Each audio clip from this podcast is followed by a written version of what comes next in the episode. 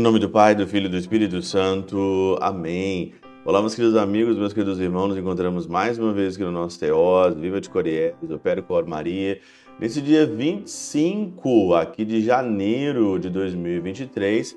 E hoje nós aqui celebramos na nossa liturgia a conversão de São Paulo, São Paulo apóstolo, esse mesmo que era Saulo e se converteu. Eu acredito que, assim, tem duas, dois santos, né? São Paulo é um desses, e também tem Santo Agostinho, que são exemplos para nós de conversão.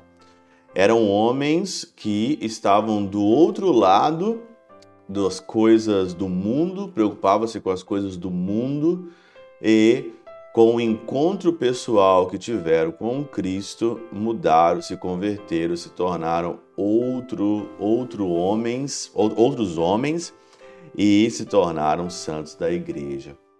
Hoje, na primeira leitura, né, que é a famosa leitura da conversão de São Paulo, que é Apóstolos, é, Atos dos Apóstolos, capítulo 22, versículo de 3 a 16, você vê claramente aqui, né, que São Paulo, né? Ou, ou, ou, se você pegar não só Atos dos Apóstolos 22, mas se você pegar Atos dos Apóstolos no capítulo 9, versículo de 1 a 22, fica mais preciso ainda como é que foi a conversão de São Paulo.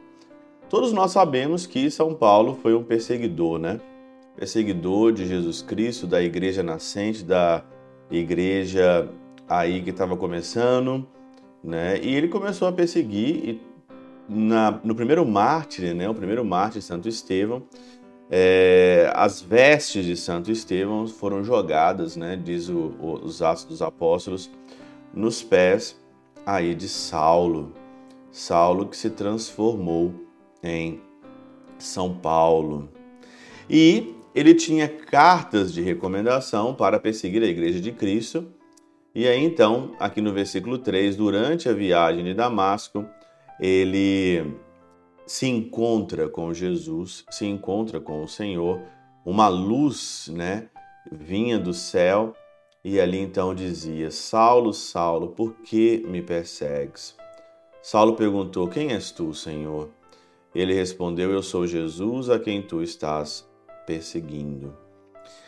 Quando você olha a história de Saulo, que perseguia a igreja de Cristo, você olha a história de Santo Agostinho, que vivia na promiscuidade, você vê que nessa história de conversão, nós nos encaixamos também, eu e você, nós nos encaixamos também.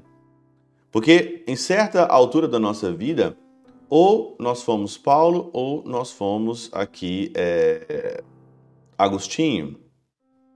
Ou você viveu uma vida é, falando mal da igreja, totalmente diferente da igreja, uma forma de perseguição silenciosa, ou você viveu nos prazeres do mundo, nos prazeres da carne, né, nos prazeres aí que o diabo nos proporciona que faz perder a nossa alma e faz perder a nossa vida neste mundo, que não tem consequência boa nenhuma com a vida é, de, dos dois que viviam, tanto de Saulo como de Santo Agostinho, não traz nenhum benefício para a nossa vida e nem para a sua vida.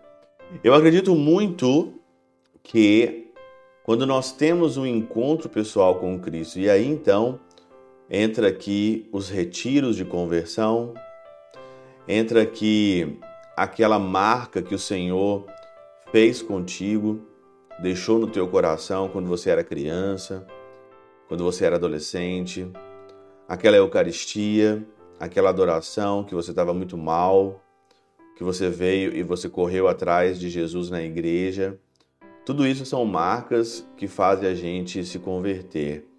Mas o processo de conversão, ele não dá simplesmente com uma caída do cavalo.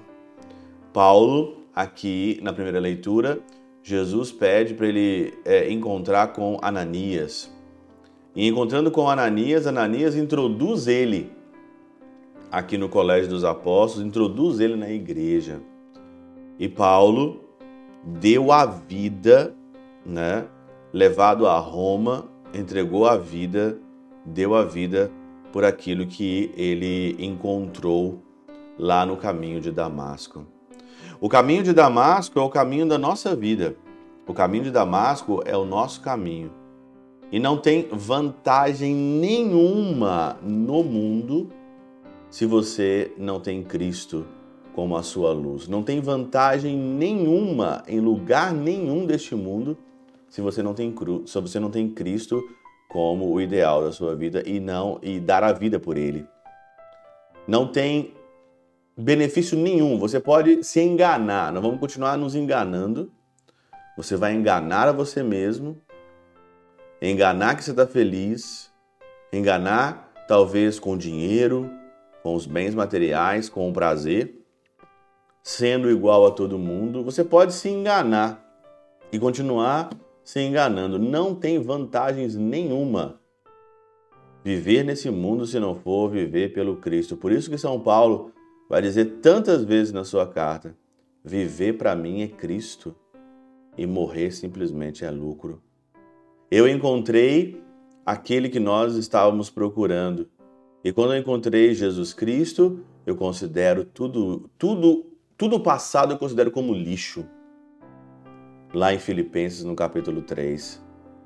Encontrei a Cristo e nada é incomparável. As coisas do mundo, tudo comparado ao Cristo é como se fosse lixo, esterco. Esse é o homem que se converteu. Por isso que quando a gente fala que nós somos católicos, somos convertidos.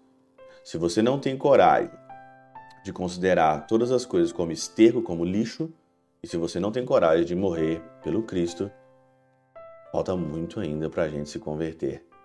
Falta muito ainda para eu me converter e falta muito para mim, para você se converter. Mas o caminho de Damasco ainda não acabou. O caminho de Damasco ainda tem que ser percorrido e faça de tudo para você encontrar pelo caminho o Jesus que mudou a vida de Paulo, que mudou a vida de Agostinho e pode mudar também a sua. Pela intercessão de São Chabel de Mangluf, São Padre Pio de Peltrautina, Santa Teresinha do Menino Jesus e o Doce Coração de Maria, Deus Todo-Poderoso vos abençoe. Pai, Filho e Espírito Santo, Deus sobre vós e convosco permaneça para sempre. Amém.